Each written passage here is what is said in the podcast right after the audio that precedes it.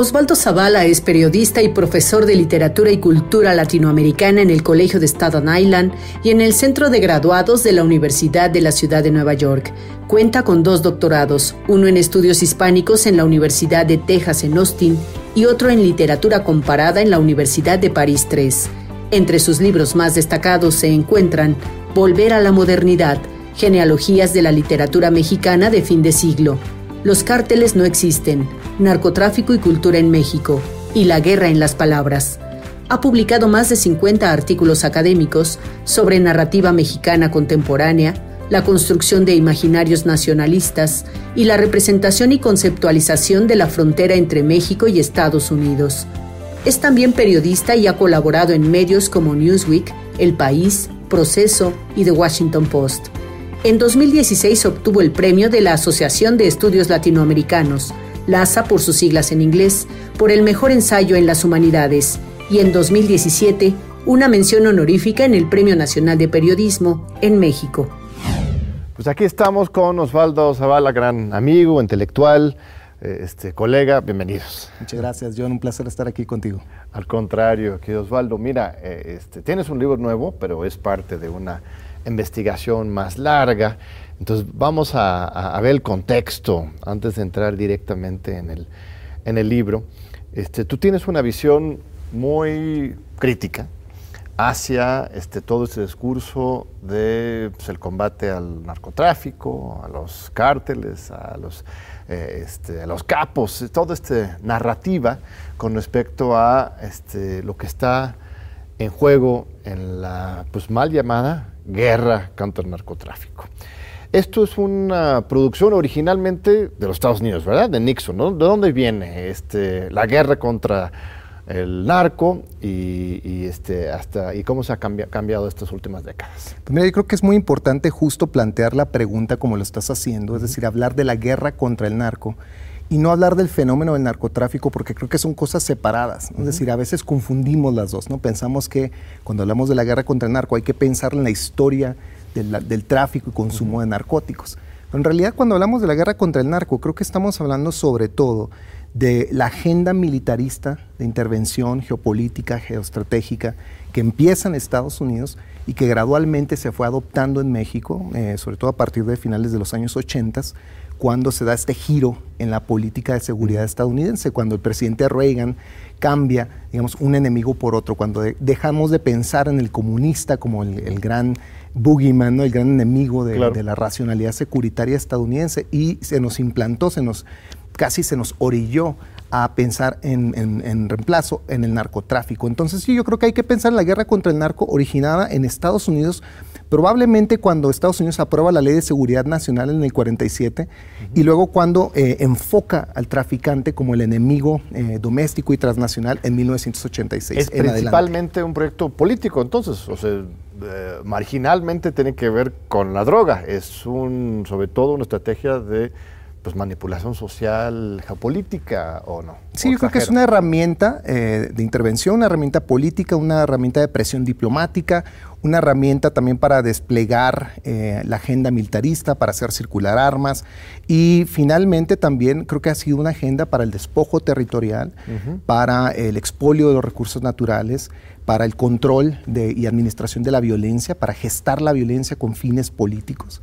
Y, todos esos usos poco o casi nada tienen que ver con la erradicación de droga. Pero a ver, vamos por partes. También hay, está el otro de control doméstico. ¿no? Las, las regiones urbanas, este, afroamericanas en particular, en rebeldía. Eh, el negocio de las drogas sirve tanto para apaciguar como para criminalizar también la, la protesta política. Pero vamos por, por partes entonces. Eh, este, la relación con la extracción de recursos, ¿cuáles?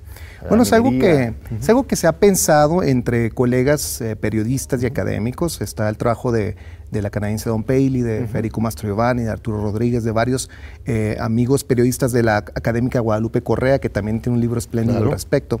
Y lo que ellos señalan, y además investigaciones que se fueron dando por separado, eh, sin ninguna agenda de por medio, sino más bien pensando críticamente en este fenómeno, que ahí donde se ha reconcentrado mayormente el ejército en ciertas zonas del país, ha habido también también pues proyectos, megaproyectos de extracción y de expolio de recursos. el, ejemplo que, creo que es muy evidente y que, ah, sobre el cual ya hay suficiente investigación al respecto es el de la cuenca de Burgos en Tamaulipas, donde hay un yacimiento importante de gas natural y donde eh, mientras se nos decía que los Zetas disputaban la zona, eh, había en realidad pues un proceso para despoblar, para despojar territorialmente y donde y que le fue sucedido rápidamente por proyectos de exploración eh, y de extracción de recursos. Pero entonces, a ver, los Zetas están funcionando como una especie de guardia blanca defendiendo a las grandes empresas y al gobierno en contra de las comunidades que defienden su territorio? ¿O son los militares? ¿O cómo, cuál es la, mecánica? Pues mira, yo creo que esa es una de las preguntas que todavía nos queda por entender y eso es parte del problema por, la cual, por el cual volvemos constantemente a la narrativa del narco,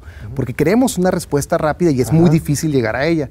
Yo, yo creo que eh, parte de, la, de una posible respuesta está en el trabajo que han hecho periodistas como Ignacio Alvarado o Jorge Torres o el propio... Eh, Federico Mastro Ivani pensando que esto que llamamos cárteles en ciertas zonas, no, no quiero generalizar, pero en ciertas zonas del país pueden aparecer y funcionar de hecho como grupos paramilitares.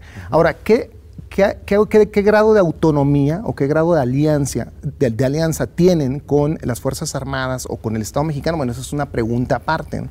Lo que sí me queda claro es que cuando vemos pues, un grupo completamente uniformado, con tipos fornidos, claramente con entrenamiento, eh, y que actúan como militares o paramilitares, pues la pregunta que le sigue es, ¿cómo es que seguimos pensando que esto se trata realmente sobre las rutas de la cocaína o de la marihuana o del fentanilo o de cualquier otro narcótico ilegal, y no sobre aquello que en realidad está, me parece, en disputa en nuestro país, que son los recursos naturales, donde, donde surgen verdaderas riquezas y donde está el capital transnacional en la mira, donde todos están realmente disputándose pedazos del territorio en México.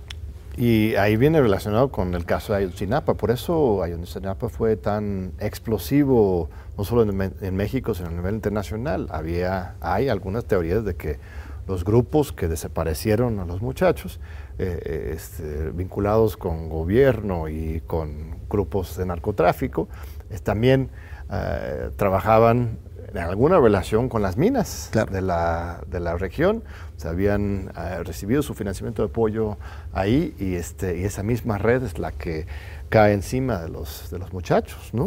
Claro, y además esto no debería sorprendernos. Es la manera en la que eh, sabemos que actúan muchos de estos conglomerados de, los energéticos en todo el mundo. El periodista Federico Mastro Giovanni en algún punto entrevistó a, un, eh, a, un, alto funcionario de una energética italiana que decía justamente eso. Esto es un proceso bastante normalizado, donde las energéticas van con eh, gobiernos amigables que inician, detonan o facilitan zonas de conflicto para después de limpiarlos poder allanar el territorio y dejarlo libre para la extracción. Entonces, esto es algo que en realidad es muy común en el del norte global hacia el sur global, lo que, lo que David Harvey, el geógrafo marxista, llamó eh, la acumulación por desposesión. Entonces, hasta un nombre técnico académico tenemos al ah, respecto. Así es, David también ha estado aquí en este programa, gran colega, amigo. Este, sí, y Don Paley, amiga nuestra, elabora esto con mucha claridad de, cómo la guerra contra el narco es realmente parte de esta guerra este, capitalista mundial por la expoliación. Ahora, el uso político es la otra parte, bueno, todo está vinculado, pero esa es la funcionalidad este, económica. Vemos el uso político. Calderón cuando llega utiliza directamente la guerra contra el narco para legitimarse, simultáneamente en que Bush usa el terrorismo, ¿no? Que teníamos primero la amenaza roja, luego el, eh, la amenaza del narco, y luego el terrorismo, ahora ya quién sabe cuál va a ser el nuevo invento, pero, pero Calderón le da este uso político muy claro al, al tema y este, le sirve para legitimarse, pero también los que protestábamos en contra de su guerra en, ese momento, nos quedaba claro que era una guerra pues en contra del pueblo mexicano. Lo que buscaba era, eh, sobre todo, limpiar la sociedad de los disidentes, ¿verdad? O, era paranoia nuestra parte? No, no, pero además esto está documentado también como en los meses de transición, justo aprovechando esta debilidad de este presidente, ¿no? que llega deslegitimado con la sombra del fraude, bueno, casi corroborado fraude electoral de 2006. Y, el gobierno de Estados Unidos aprovechó esa debilidad para venderle la idea de, la militarización. Entonces él se reúne eh, en los meses de inmediatos a, tomar, eh, a tomar posesión de la presidencia con eh, las agencias estadounidenses, con la DEA, con la CIA, lo llenan de reportes, le, le dicen que el país está capturado por traficantes. Él, además que es un ferviente admirador de la política estadounidense, pues, pues desde luego se deja convencer de todo esto. Luego viaja a Colombia, visita a Álvaro Uribe, el, presidente que había permitido la militarización antinarcóticos violentísima, también con apoyo estadounidense. ¿Y qué es lo que hace? Pues llega hasta a, México, toma la presidencia y pide plan Mérida. Y es, ese momento cuando, eh, además que es icónico de nuestra, del, del folclore de la política mexicana de derecha, donde el presidente Calderón le pide al presidente Bush que por favor le dé las armas de Jack Bauer. Ah. Que recordarás es este personaje eh, protagonista de la serie 24 de, que, transmitía la, cadena Fox que era eh, pues una fantasía securitaria, ¿no? Donde un agente antiterrorista. Pero literalmente se lo Literalmente esto lo dice, pero además esto no es quiero todos los juguetes, pues. Claro, esto lo dice el propio presidente Calderón en su libro de memorias. Esto ya lo, había leído por eh, reportes periodísticos, pero él de propia voz lo, lo confirma en su libro de memoria. Entonces es increíble cómo parte de lo que ocurre es un proyecto de implantación de esta idea, tienes que militarizar. También parte de lo que ocurre es que se quiere legitimar ¿no? por, por el fraude, pero otra parte que explica cómo nos llevó a esta guerra es que en, realidad este tipo de político, Calderón en particular, vivió la fantasía, quiso vivir la fantasía estadounidense de, las series de televisión, de las películas, de pensar que él es el héroe que nos iba a librar del mal y que en efecto los, terroristas, los, traficantes son como terroristas, capaces de todo, sedientos de sangre. Entonces todo ese discurso lo asimila, lo, circula y pues nos lleva a todos nosotros a este escenario violento de guerra. Bueno, eso es una eh, realidad, pero también si vamos más a fondo, lo que estamos viendo es que a los Estados Unidos le conviene tener un país ensangrentado en guerra constante en su frontera sur, o no. O sea, uno pensaría que ellos quisieran tener un vecino pacífico, estable, eh, porque al parecer quieren este, violencia, inestabilidad política y social en México los estadounidenses. Pues yo creo que es una forma de intervenir constantemente, de tener una presencia, una puerta abierta en un escenario de guerra manufacturada, o bueno, como lo llamo yo en mi libro, de guerra simulada, en donde dependemos no solo de, digamos, de las armas, el, del apoyo económico y político estadounidense, sino dependemos de aceptar una forma de ver, de ver el mundo, ¿no? De pensar que, la, que el consumo de drogas en realidad es una amenaza a la seguridad nacional, como dijo el presidente Reagan desde los 80 y que al hacerlo pues nos alineamos en todos los intereses que se derivan de, esa, de ese dicho, ¿no? Militarizar la frontera, el gasto público enorme que se ha hecho en, en, duplicar el tamaño de nuestro aparato de seguridad desde los, desde los años 90 en adelante, los múltiples acuerdos de seguridad que son al mismo tiempo acuerdos que permiten y facilitan, como hemos dicho antes, eh, proyectos de extracción eh, eh, y una rama económica que le sigue. Entonces, creo que es una forma de tener subordinado a un país amigable como, como el nuestro y sobre todo tenerlo alineado en los intereses que, se construyen lentamente y que solo al, echarlo a andar realmente podemos estar completamente, digamos, en sincronía con esta mentalidad de guerra estadounidense. Sí, este, el de vencerás también, o sea, así como funcionaba el viejo sistema prista, este, generaron, generando activamente la corrupción hacia sus sindicatos, por ejemplo, el sindicato petrolero, eh, el CENTE, este, todos esos grandes grupos, en cuanto más los corrompes, más los tienes bajo tu control. Y aquí también se cierra el círculo con el tema de García Luna y el Chapo, ahora en la cárcel en los Estados Unidos, los dos principales agentes gringos, ¿no? Bueno, no sé si exagero, tú me dirás, pero, pero García Luna era el que más implementaba esta estrategia y el Chapo también eran como los dos lados este, haciendo el juego del yin y yang, ¿no? Aquí tenemos el logo aquí. Y ahora ya al final los dos están en la cárcel en los Estados Unidos. Eso es perverso, ¿no? No solo es perverso, sino que es una repetición de un modelo que ellos ya habían utilizado con nosotros mismos en nuestra misma historia. En los años 80, el, el, gran traficante eh, que fue, digamos, perseguido y el gran hacedor del mar era, Miguel Ángel Félix Gallardo, y el gran policía que lo perseguía era Guillermo González Calderón, ¿no? el gran jefe de la, de la Policía Judicial Federal. Entonces, estos dos personajes, ¿no? el, el héroe y el bandido, que, que, encarnan y que movilizan esta tragicomedia que es la guerra contra el narco, son, ocupan un lugar específico, pero solo temporalmente. Y es el mismo sistema y la misma narrativa la que se ve obligada a desecharlos. Eh, Miguel Ángel Félix Gallardo cae en prisión en 1989, muy sintomáticamente, ¿no? cuando estamos entrando ya en la era securitaria contra el narco, se acaba la Guerra Fría y ya cae el muro de Berlín. Y pues un policía como Guillermo González Calderón y que administró esa violencia, que controló, instrumentalizó, instrumentalizó a los traficantes, pues cae en desuso, ya no sirve. Entonces, ¿qué pasa? Pues el mismo sistema lo, lo deglutina, ¿no? Y lo mismo ocurre unas décadas después con el supernarco, el Chapo Guzmán, y el superpolicía Genaro García Luna, y, casi al mismo tiempo y en el mismo juzgado.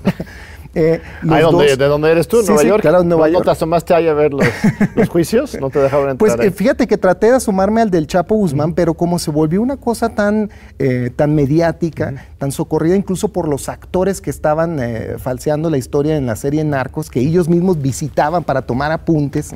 el, que, el que hizo el papel del Chapo Guzmán fue y se asomó ahí para ver cómo era su personaje.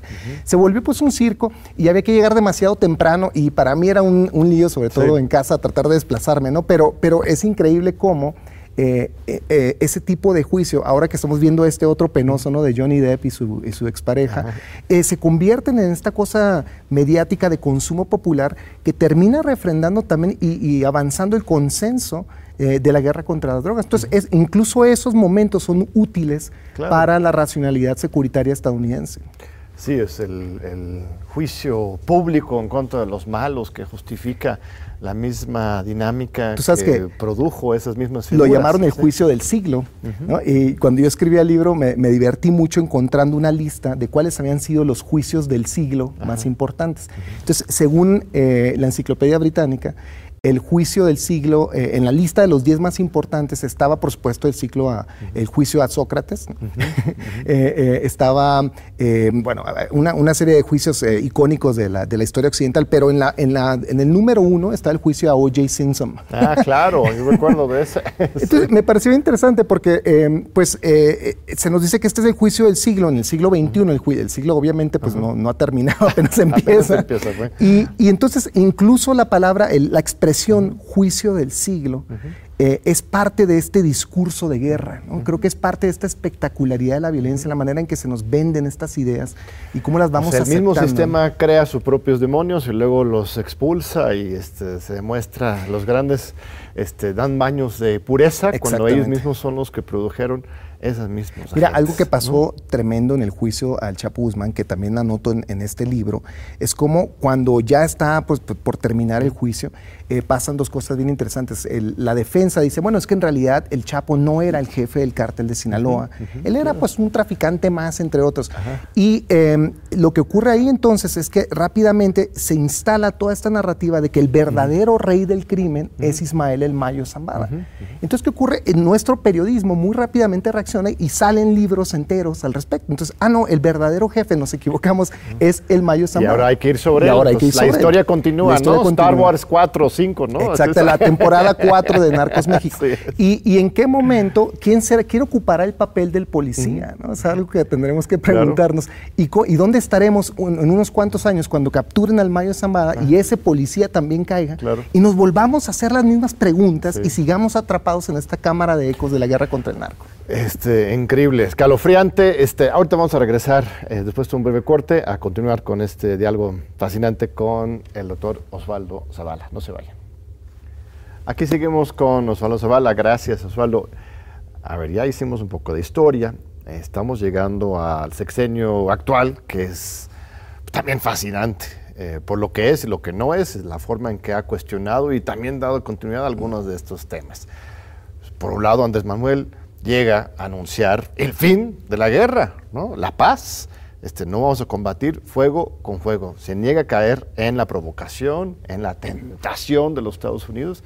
ni Durazo y mucho menos hoy José Isela Rodríguez se puede comparar con, con Genaro García Luna ni de lejos, es otra, otro esquema.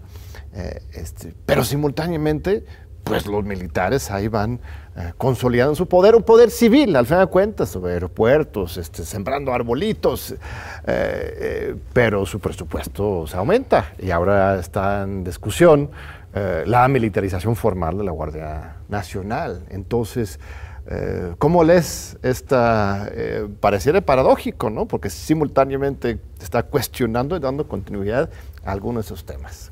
Mira, es algo sumamente complejo y, de hecho, pues es parte de la pregunta que desde inicio me hago eh, en este libro, La guerra en las palabras. algo que recuerdo yo es que en ese día que Andrés Manuel López Obrador habla del fin de la guerra contra el narco, que es en enero de 2019, está justamente terminando el juicio en contra del Chapo Guzmán. Entonces, algo que, a mí me parecía evidente preguntarme en ese momento es, bueno, a ver, si el gran capo está ya en prisión, eh, eso que creíamos que era el cártel de Sinaloa, pues en realidad está ya descabezado y en, franca crisis, eh, y el presidente mexicano nos está diciendo que ha llegado al fin de la militarización antidrogas, bueno, tal vez en realidad estamos viviendo o empezando a vivir el fin de la guerra contra el narco, ¿no? Este discurso que empezó desde los años 70, que se adopta a nivel global en los 80 y que pues transforma completamente nuestra política. Pero algo que ocurre incluso ese mismo día que el presidente está haciendo este anuncio es que la Marina eh, nos habla desde ese momento de la guerra contra el huachicol. Ah, eh, y que eh, no solamente es algo preocupante porque pues, se, habla, se hablaba en ese momento de 10.000 perforaciones de ductos de, de, gasolina, etcétera, pero también se habló del cártel Santa Rosa de Lima, De, su capo, el Marro, eh, del Santo Niño Huachicolero. es decir, todo el discurso de la guerra contra el narco, ese mismo día se desplaza a la guerra contra el robo de combustible. Y desde luego surge toda una narcocultura, pero es una huachicultura que eh, cuenta, por supuesto, con corridos, con telenovelas, etc. Entonces, de pronto estábamos un paso, dimos un paso hacia atrás y nos regresamos otro.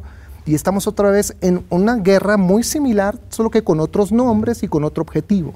Ahora, esto sigue ocurriendo y ahora se habla eh, de una manera muy astuta entre la DEA y entre quienes aceptan esta racionalidad que el narcotráfico y los cárteles en general se están diversificando. Entonces nos habla pues que los cárteles ya no tienen que necesariamente estar administrando solo el tráfico de droga, también es la trata de migrantes, también es el, contrabando del aguacate, eh, también es no solo el robo de combustible, sino el derecho de piso, la extorsión, el secuestro, etc. Entonces, de pronto, cuando hablamos de cártel, hablamos de una palabra vacía, como sería en teoría política un significante vacío, que se está constantemente llenando de diferentes dimensiones de criminalidad que pues no parecen tener fin. Entonces nos abre un horizonte inacabable de, pues, y de militarización, de operativos, que no tienen que ser en nombre del narcotráfico, en el nombre del combate al narcotráfico, pero que nos tienen una y otra vez de regreso en, pues, en una zona de guerra, una zona de inestabilidad, de inseguridad. Ok, entonces la lógica es difícil de romper, toma tiempo, pero sí hay momentos, por ejemplo, claves que sí rompen eh, el discurso y la práctica. O sea, el tema de Ovidio, por ejemplo, no sé cómo lo lees, pero siempre lo usan Ovidio Guzmán, pues el hijo del, de Chapo. Eh, este, el evento Culiacán ese será en octubre, noviembre de 2019. 19. 19 en que pues eh, todo estaba listo para pues, la guerra, ¿no? Eh, algún grupo eh, militar de los mismos militares este, actuó, al parecer, sin haber avisado a sus superiores, quizás a los Estados Unidos primero, no sabemos. se generó una persecución de Ovidio Guzmán y a la mera hora el presidente dice, no, vamos a privilegiar las vidas por encima de la guerra. ¿Esto implica un viraje, no? ¿Otra lógica? O, es una concesión a los narcos? ¿O cómo, cómo leíste ese momento? No, yo, yo lo leí y, sostengo que el presidente hizo lo correcto y yo creo y yo admiré esa decisión y, la aplaudí porque eh, estoy completamente de acuerdo en que eh, ningún operativo antinarcóticos eh, vale la vida de ningún ciudadano. Incluso podríamos extender eso a los propios traficantes. Nuestro Estado no debería ser una máquina de matar, ¿no? Es decir, debería ser una máquina, un Estado de derecho, donde se respete respeten las garantías y, los derechos civiles de todos los ciudadanos, incluyendo los delincuentes. Dicho esto, y me, insisto, me pareció que la reacción del presidente también de, de Alfonso Durazo en el Gabinete de Seguridad fue la adecuada. El problema que se revelaba, sin embargo, es que la guerra contra el narco, o esto que nombramos eh, tal vez de un modo muy fácil, guerra contra el narco, pues es una estrategia de, largo aliento, de larga historia, que nos remite a décadas de un proceso de militarización y de una inercia tan eh, arraigada en las Fuerzas Armadas que tiene su, propio, su propia dinámica. Entonces, el grupo este que, que ordenó el, operativo, el Grupo de Análisis de Investigaciones del Narcotráfico, el llamado GAIN, que en inglés suena como GAIN, ¿no? Pareciera, que la palabra fue pensada, o que las, las, siglas fueron pensadas para decirse en inglés. Em, es el que actuó. Este grupo operaba desde los noventas y se dedicaba a, pues, eh, como, como marcó la racionalidad estadounidense eh, a, ejecutar la llamada Kingpin Strategy. Dentro de las Fuerzas Armadas. dentro de las Fuerzas Armadas. Capturan a los, a los capos. A los traficantes, que es esta eh, vieja eh, estrategia estadounidense de esta idea de que tú capturas al narco, no necesariamente destruyes la organización, ni necesariamente haces algo para atajar las redes de tráfico propiamente, sino descabezas, ¿no? Va sobre Un escarmiento, pues sí. Pues la idea es que si quitas al jefe, la, organización se tambalea. Son, son estas historias que se cuentan los estadounidenses para realmente seguir haciendo violencia de un modo indefinido, ¿no? Porque por supuesto que si descabezas una organización, pues otro llega y lo ocupa, ¿no? Además, ¿qué tan importantes son esas cabezas? Es otra pregunta que le sigue y esto lo vemos con eh, Ovidio Guzmán, porque ¿en qué grado el hijo del Chapo Guzmán, por mucho que lleve el apellido, realmente puede significar, como se nos decía que significaba su padre, el monopolio de la cocaína en el país? Si su padre no era eso, si ni siquiera el Chapo Guzmán verdaderamente era el jefe del cártel, como ellos mismos dijeron durante el juicio, ¿por qué tendríamos que pensar que su hijo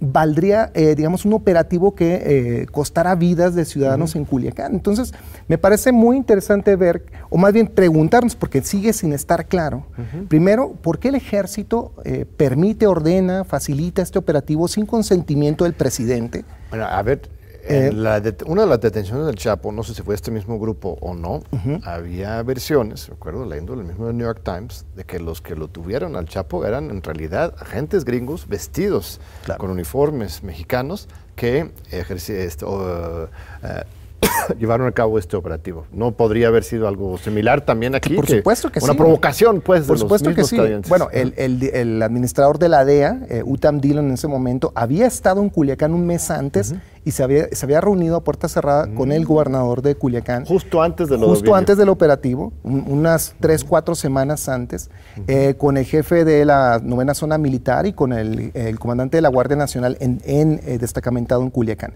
De esta reunión se sabe poco o nada y pues siente un precedente que por lo menos nos obliga a preguntarnos de qué modo está vinculado este encuentro con este operativo que, insisto, no, no fue ordenado por el presidente, se le informó tardíamente cuando ya estaba ocurriendo y que pues si uno lo piensa ya con la mente fría parece un buscapiés, una provocación en efecto. Trampa, sí. Entonces, a ver, ¿cómo que ya acabaste la guerra contra el narco? Pues aquí tienes este operativo, lo que sea que decidas te va a salir mal, ¿no? Porque si, si le das banderazo verde, ah, entonces volviste a la guerra contra el narco. Si retiras las tropas, los narcos mandan. Entonces, digamos, es un operativo que no podía tener ningún saldo positivo para la política de seguridad del presidente. una trampota que le pusieron los, gringos al Ahora, gobierno. yo creo eh, que a pesar del escándalo político, doméstico e internacional que suscitó la lectura que se hizo muy rápidamente, incluso yo recuerdo lastimosamente que la revista Proceso tenía una, una portada donde decía, ustedes mandan, ¿no? Claro, eh, que, a mí me pareció pues, muy problemática. no sé si tú sigues colaborando ahí, pero... Pues, pues, yo, yo quiero mucho Proceso, ha sido mi casa periodística por mucho tiempo, pero eso no me impide ser crítico ¿no? de, de estos momentos y, lo fui, de hecho en su momento lo, conversamos. Me parecía que eh, pues estaban en sintonía con una lectura alarmista, eh, que desde luego lo que ocurrió en, Culiacán fue muy preocupante, eh, ver a estos hombres armados haciendo un, desplegando espectacularmente la violencia y muy inquietante como ciudadano, pero no podemos hacer el salto de ahí, de que los narcos están en control de una ciudad donde claramente quien está en control es el ejército. Y estuvo fascinante porque lo que a mí me llamó la atención fue la, la guerra psicológico, o sea, casi simultáneamente en que nos estábamos enterando de algún operativo ahí, de repente empezaron a circular por las redes, por el mismo WhatsApp, diferentes chats, este, videos de escenas de guerra, ¿no? que resultó, algunos eran de Colombia, otros de Asia, etcétera, pero eh, era un operativo de, de, Psychic Ops de la CIA o alguna cosa así, o sea, alguien estaba sembrando otros videos para generar un contexto de histeria para poder este, pues, empujar al gobierno en un sentido u otro y a la sociedad en general, ¿no? Sí, sí, sin duda. Y yo creo que es algo, de hecho es el último capítulo de mi libro que yo llamo La tentación de la guerra, porque eh, en algún punto pues recuerdo cómo eh, ¿Acaso el propio presidente Cedillo, cuando empieza eh, a venderse la idea del narco como una amenaza a la seguridad, estuvo ante esa misma disyuntiva? Se le, se le presentaron eh, numerosos reportes de inteligencia diciendo que el cártel de Juárez en aquellos años, al, al mando de Amado Carrillo, pues era la gran amenaza, que algo había que hacer. Y, y entonces esta, esta tentación de desplegar el ejército, hacer estos operativos, ha estado entre nosotros por décadas. De hecho, el presidente Fox hizo en algún punto también operativos antinarcóticos con este llamado México Seguro, ese plan de, colaboración entre fuerzas federales y estatales.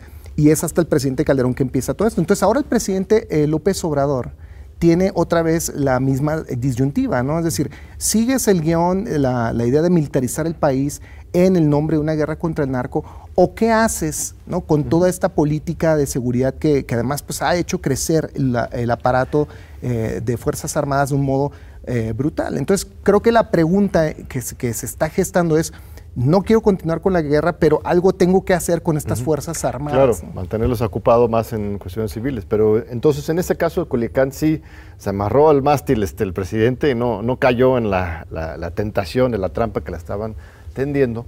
Y, por lo que me comentas, es exactamente la misma lógica de los Estados Unidos en sus guerras en Afganistán, en Irak, ahora en, en Ucrania, ¿no? También todos los días, ¿no? El aparato este, de seguridad y de industria militar va empujando al gobierno a invertir cada vez más, ya 40 millones de, mil millones de dólares para para la, guerra de, Ucrania, realmente eh, es la misma lógica. Totalmente. exactamente la misma. Mira, es bien interesante cuando justo cuando te fijas en las cifras. Eh, al, Chapo Guzmán se le acusó de, eh, haber obtenido ganancias de alrededor de 14 mil millones de dólares durante más de 20 años al mando, supuestamente, ahora nos dijeron que no, del cártel de Sinaloa. Esa cifra, pues digo, para un ciudadano a pie es mucho dinero, desde luego, pero en, el, en el rango del dinero que se gasta y circula para combatir al narcotráfico, solamente, pues es una cantidad irrisoria. Se gastan, ah, se han gastado entre la presidencia de Obama y la de eh, Joe Biden más de 30 mil millones de dólares para securitizar la frontera, nada más entre México y Estados Unidos, ni hablar del enorme, de la enorme partida presupuestal para las agencias, para la patrulla fronteriza y toda la tecnología que constantemente se está renovando. Y esto va directo a los bolsillos de las grandes empresas este, que arman de armas y de eh, que van luego a financiar las campañas políticas. ¿no? Elbit System, Lockheed Martin, además que son las mismas empresas que también median en los conflictos armados de otros, de otros puntos del país, ¿no? en Medio Oriente, en África. Entonces, es interesante pensar que estamos en realidad viviendo pues, un, capítulo de, de, toda esta lógica de guerra que el norte global despliega. contra el sur global y que nosotros le llamamos narcotráfico pero que en otras zonas se llama terrorismo, en otras zonas, aquí mismo también se llama inmigrante indocumentado, ¿eh? y, que va constantemente cambiando de nombre y de, y, de, fenómeno, pero que en realidad pues impone la misma violencia en contra del pueblo. Pues escalofriante. Este, vuelvo a usar esa, esa palabra, estimado Osvaldo. Nos estás abriendo la mente, pero eh, no pareciera fácil escaparnos de la lógica.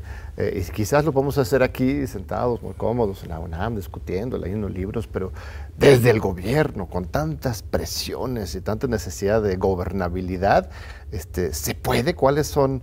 Algo, Andrés Manuel, insisto, lo está haciendo, pero ¿cómo avanzar más realmente, escapar de plano de esta lógica? Pues mira, con frecuencia se habla de legalizar las drogas como una salida. Yo, desde luego, estoy a favor de la legalización de, todo de todos los usos de narcóticos. Creo que eso no solamente es algo positivo, pero eh, eh, en, los experimentos donde se ha legalizado la droga en otros países, como el caso de Portugal, pues no, no, solamente no repunta eh, el, número de usuarios, sino que tampoco hay ningún tipo de violencia agregada a todo esto. Entonces me parece que eh, sería desde luego positivo. Pero cuando estamos hablando de una política de seguridad que está cambiando y desplazando sus objetivos constantemente, como ya hemos mencionado, ¿no? que pasa del narco a la migración, al aguacate, a la trata de migrantes, a la extorsión, a lo que tú quieras, cuando se diversifican los cárteles, entonces lo que en realidad deberíamos de hacer, además de legalizar las drogas, es distanciarnos completamente de la plataforma securitaria estadounidense, pero eso requiere una ruptura radical de histórica verdaderamente, ¿no? donde no solo se cancela un operativo antinarcótico, lo cual, insisto, me parece un primer buen paso en la dirección correcta, pero donde también tendríamos que suspender la manera en que hacemos circular estos discursos que terminan legitimando la política intervencionista estadounidense. Entonces yo pongo eh, en el libro como ejemplo eh, ese proceso de, revisión de, la política de seguridad que se dio en la, Alemania unificada en el 92, cuando, cuando ya eh, se reunifica todo y desaparece la RDA y cierran la agencia de inteligencia de la Stasi, que controlaba desde luego los intereses soviéticos. Y lo que ellos hacen es abrir los archivos, eh, ocupar el mismo edificio de la Stasi y abrirlo al público y, desnudar completamente la racionalidad securitaria soviética. Y creo que es algo interesantísimo ese proceso que además se da muy rápido en la RDA, que podríamos emular para distanciarnos de tajo de los intereses estadounidenses. Tienes un capítulo en el primer libro que publicamos en el programa universitario de democracia, eh, este, precisamente documentando, proponiendo eso. Y, por menos en discurso Andrés Manuel propuso algo así, desapareció el CISEN, eh, eh, hablaba de abrir los archivos, creo que no lo ha hecho completamente, ¿verdad? No. No, la apertura de los archivos ha sido muy parcial, me temo que más mediática que real. Eh, yo creo que hay una cierta voluntad del presidente explícita al respecto, pero también hay una enorme burocracia, entiendo, eh, en cómo abrir estos archivos y, toda una serie de candados, ¿no? Por cuestiones de seguridad nacional, pero ahí justamente entra mi reclamo, ¿no? Es decir, en el nombre de la seguridad nacional se, perpetúa y se avanza, ¿no? Y se asegura ¿no? que mucha de la política más rancia y más violenta que nos ha llevado a este escenario de guerra queda afianzada dentro de las propias estructuras, incluso en los archivos de, la GEN, del Archivo General de la Nación. Entonces, eh, por eso me parece que es muy importante eh, interrumpir, hacer un cortocircuito a la manera en que hablamos y pensamos de la seguridad en México y donde podríamos eh, pues sí, replantearnos, por ejemplo, pues qué cosa es en realidad el contrabando, qué, qué, realmente implica para nosotros en materia de seguridad el, uso de narcóticos, pero también eh, volver a atender a revisar la política migrante, que me parece que, que pues sí es muy preocupante lo que vemos, ¿no? el, ejército militarizando las fronteras, rescatando eh, migrantes cuando pues lo que están haciendo es avanzar los intereses también estadounidenses de esa misma política. Entonces cambian, como te decía, los nombres, los objetivos de de esta guerra ya no es la guerra contra el narco, pero sí hay una guerra contra el migrante. Hay una guerra casi contra la pobreza continental. Entonces, me parece pues que tenemos que hacer un distanciamiento político general y eso se logra, me imagino que es un proceso muy complicado, pero por eso uso el ejemplo también de, de la Stasi. La Stasi era una agencia infinitamente más grande que cualquier cosa que hemos visto en México, más grande que CISEN y, la DFS eh, juntas. y, el archivo y las cosas que estaban ahí resguardadas pues eran explosivas y siguen generándose libros y, y estudios al respecto. Entonces creo que es un proceso muy difícil y muy delicado pero que tarde o temprano tiene que ocurrir entre nosotros para verdaderamente apostar a, un, a, una independencia política de nuestro país. Un cambio de régimen así de, fondo, un rompimiento. Mira, aquí estamos hablando con Osvaldo Zavalda de su nuevo libro, La guerra en las palabras, una historia intelectual del narco, entre comillas, en México, 1975-2020. Vamos a un breve corte y regresamos ahora mismo. Pues seguimos aquí con Osvaldo Zavala. Gracias, gracias a usted por continuar. Eh, a ver, en toda esta discusión me surge la pregunta sobre el general Cienfuegos. A ver, dos lecturas. Uno, la politización de la justicia en los Estados Unidos, utilizando este caso para presionar a Andrés Manuel. O, por otro lado, eh, el compromiso de Andrés Manuel con las fuerzas militares de defender como de lugar a sus generales, hasta alguien como Cienfuegos que está implicado en Ayotzinapa. Eh, este, o las dos cosas, en ninguno de ellos, ¿cómo lo leíste, lo lees tú? Yo creo que las dos cosas eh, con matices, ¿no? Es decir, Por un lado, eh, la DEA en, los primeros años, pero todavía, de hecho, lo resienten mucho, se sienten muy descolocados con el gobierno de López Obrador, lo cual yo celebro, francamente. Es decir, me parece muy importante que, y es un, otro de los pasos en la dirección correcta en cuanto al tema de seguridad que este gobierno está dando, de poner en duda todos estos convenios que más que convenios son eh, modos de abuso y de, imperialismo, no hay otra forma de pensar, no intervencionista de agencias estadounidenses en México. Entonces la presencia de la DEA pues, históricamente ha sido tóxica, está llena de documentadas atropellamientos a los derechos humanos, de actos ilegales, de secuestro, de tortura, etcétera. Entonces, no hay ninguna razón por la cual no solo interrumpir eh, su actividad en México, sino también revisar completamente la manera en que eh, se mueven libremente, se movían libremente en México y hacían pues de, México un patio trasero frontal, como ya es que hace poco Biden decía que no somos ah, el patio trasero. Y aquí algunos celebrando mucho eso, digo, a ver, perdón, it's, still a yard. Nos, siguen diciendo patio, nos siguen diciendo parte de su, propiedad. Eh, y entonces que este presidente pues haya eh, reiniciado toda una, revisión, todo esto me parece importantísimo. Claro. Eh, eh, eso también llevó, a, por ejemplo, a, deshacer completamente esta unidad de investigaciones sensibles que había construido la DEA desde los noventas y que pues fue el, este sí de verdad el brazo armado de la DEA en México, ¿no?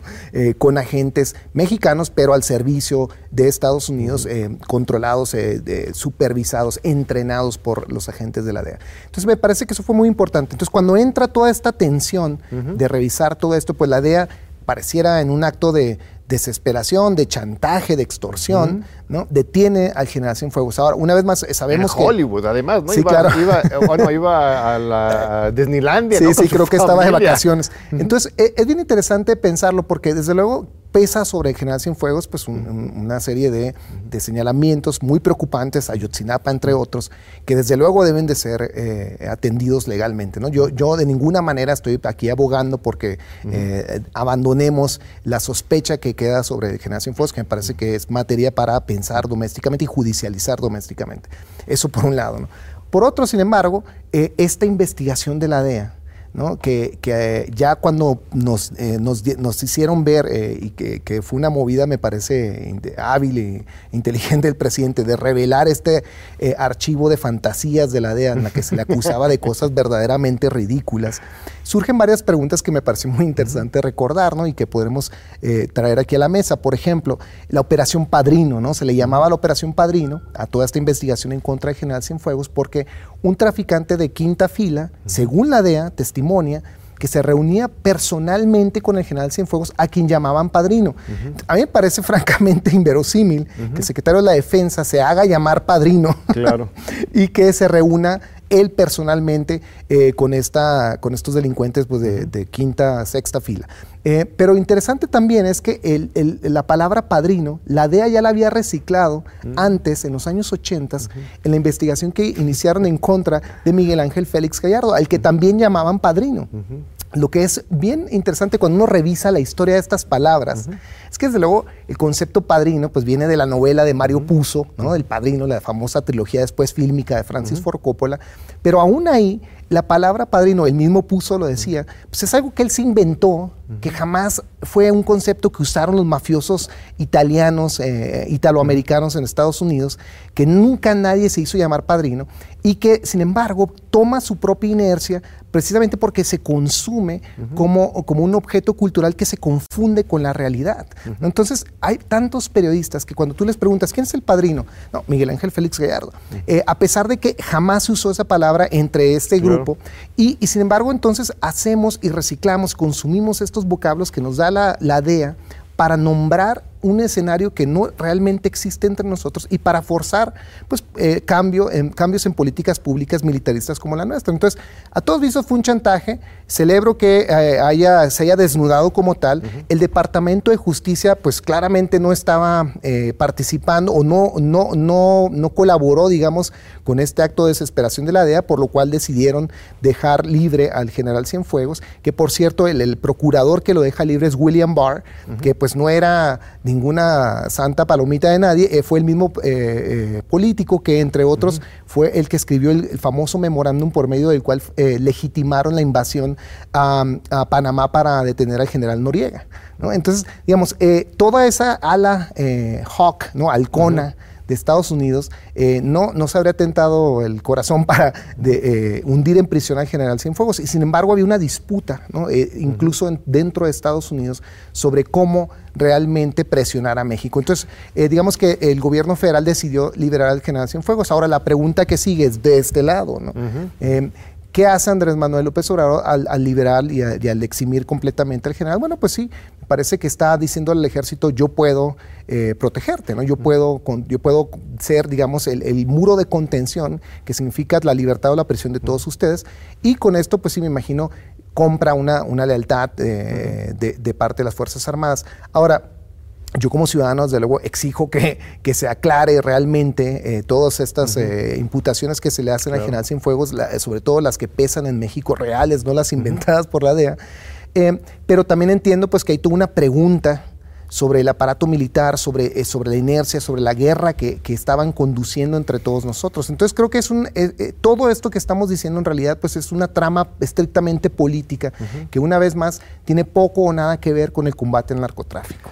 Fascinante lo que cuentas. En ese sentido, lo de Ovidio Guzmán y lo de Cienfuegos son similares en términos de que eh, Andrés Manuel Alfonso Cuentas no cae en la provocación.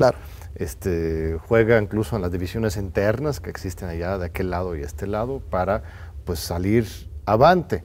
Eh, pero hay un, pequeño detalle. Todavía no se acaba la violencia en México. Eh, se ha aplanado la curva no estamos así como al final de, Peña Nieto, que estábamos en, una montaña rusa, pero tampoco hemos bajado realmente. Eh, esto tiene que ver con esto mismo, que no hemos roto totalmente con los enlaces con los Estados Unidos. ¿O cuáles son? Eh, a ver, cuéntame, sí, creo que sí. el fondo estructural. Sí, porque finalmente vivimos un país hipermilitarizado. Vivimos el momento tal vez más álgido, más más radical de este proceso de militarización que no ha, no ha hecho sino avanzar en creciendo a pesar de la política pública de pacificación que proponía el presidente López Obrador. El hecho de que la Guardia Nacional no haya quedado en un mando civil, sino que sea, haya sido absorbida por eh, la Secretaría de la Defensa Nacional, que sigamos en un país tomado por militares en las fronteras sur y norte, en las aduanas, en el aeropuerto, en el tren Maya, en, en todas partes, básicamente, pues eh, lo, que, lo que nos, nos presenta es eh, pues este, eh, esta inercia muy preocupante, donde el ejército, además con muy poca fiscalización, con muchísima opacidad, administrando sus propios dineros, pues tiene una soberanía de facto sobre partes del territorio eh, en México. Eh, y mientras decimos esto, continúan los operativos antidrogas. No es cierto que se han detenido. Em, yo veo con preocupación que se habla, incluso el presidente vuelve a hablar casi en pares, pareciéndose al lenguaje eh, de los años de Calderón, o los grupos de delincuentes son los que generan la violencia en el país, es muy preocupante, hay que hacer algo. Pareciera que por momentos cede a la presión de la guerra contra el narco, pero insisto, no es lo único que está pasando. Tenemos el tema de la migración, tenemos eh, la trata, tenemos la extorsión, el secuestro. Entonces, digamos, es un país donde hay un un, río revuelto de seguridad, donde el tejido social está dañado en tantas zonas y donde tenemos Fuerzas Armadas que actúan con muy poca vigilancia, con muy poca fiscalización. Yo recuerdo el proyecto original de, de Durazo, aquí estuvo un par de veces en entrevistas, era eh, alimentar la Guardia Nacional con civiles, ¿no? sí, sí. Eh, reclutar 20, 30, 40 mil jóvenes nuevos cada año este, instalar la Guardia Nacional en 200 cuarteles nuevos territorialmente para que no estuvieran nada más como una fuerza de tarea de responder, sino que realmente incluso tuvieran relaciones positivas con la comunidad y que se generara una especie de autodefensa comunitaria, una cercanía ya entre el gobierno y la sociedad. Nada de eso se ha desarrollado, concretizado, por lo que No, yo, yo, creo que sí, ¿no? Yo creo que hay partes de, digamos, de ese proyecto que siguen más o menos eh, vivos, ¿no? sé que hay presidencia de la Guardia Nacional que no es del todo mal recibida, ¿no? que, tiene, que está, digamos, construyendo por, en, ciertos espacios del país, sí, esta, esta posibilidad de, una, de un diálogo con las comunidades. Pero, pero queda eh, entre nosotros este relato de guerra. No, no, no, no hemos dejado de hablar de, un, de, un, de, nuestro país como si estuviera en verdad en, en, en medio de una guerra civil o, o, en un conflicto armado con diferentes grupos. Hace poco el CIDE eh, puso una base de datos que a mí me, me, sorprendió, me pareció francamente muy preocupante, donde hablaban de, eh, de alrededor de 150 grupos uh -huh. del crimen organizado en el país. Uh -huh. eh, esta base de datos se basaba sobre todo, eh, bueno, únicamente más bien en lo que ellos llaman este método de web scrapping, ¿no? que es pues, en realidad uh -huh. hacer un, un, keyword search, ¿no? una búsqueda por palabra de noticias periodísticas que circulan en, en, los últimos años en México. Entonces, así a grosso modo, pues toman notas sobre, sobre traficantes, reproducen completamente el discurso oficial Ajá. mexicano y estadounidense y nos vienen a vender que pues el país está completamente asediado por 150 grupos. De ahí salta una nota en el país, sino ya, el narco está en todos los rincones de México. Entonces, digamos, este modo de hablar sigue legitimándose, no solo entre la clase política, sino entre los productores culturales, entre el periodismo, uh -huh. en las series de televisión, la música. Es decir, no dejamos de pensar que nuestro país en verdad está tomado por narcos o por lo que sea que, llama, que nombra la palabra narco. Uh -huh. Entonces yo creo que eh, mientras siga, siga ese discurso legitimándose y legitimando las políticas militaristas, pues tenemos un grave problema. Pero por otro, pues tenemos esta máquina imparable de militarización uh -huh. que no hemos tenido todavía, digamos, la voluntad política de frenar y que por el contrario, pues crece. ¿no? Eh, y esa es tal vez pues, la, la, pregunta más inquietante que nos, que nos pone ante nosotros este, este gobierno. Pues muy contundente el análisis, este, muy clara la denuncia y también el reconocimiento, obviamente, lo que se ha hecho y, y la ruta de, de, de, de, continuar más, más a fondo y más claro para hacer un rompimiento, para realmente lograr un nuevo régimen. La semana pasada estuvo con nosotros es Pablo Mactuzuma hablando de otros temas, la deuda externa, uh, este, un nuevo constituyente, diferentes puntos que pueden ser de una agenda de, de continuidad, de profundización de la 4T. Y este, pues te agradezco muchísimo, estimado Osvaldo, se nos acaba el tiempo, pero un, un lujo tenerte. Muchas gracias, John, un y placer. Este, qué bueno que estés aquí en México, te regreses pronto a Nueva York, pero siempre estarás aquí en, en tu casa, en la UNAM. Muchas gracias, un gran placer estar aquí. Al contrario, y pues muchas gracias a nuestro amable público, como siempre, por estar con nosotros y te esperamos de nuevo en ocho días aquí en tus diálogos por la democracia, aquí en Teleunam.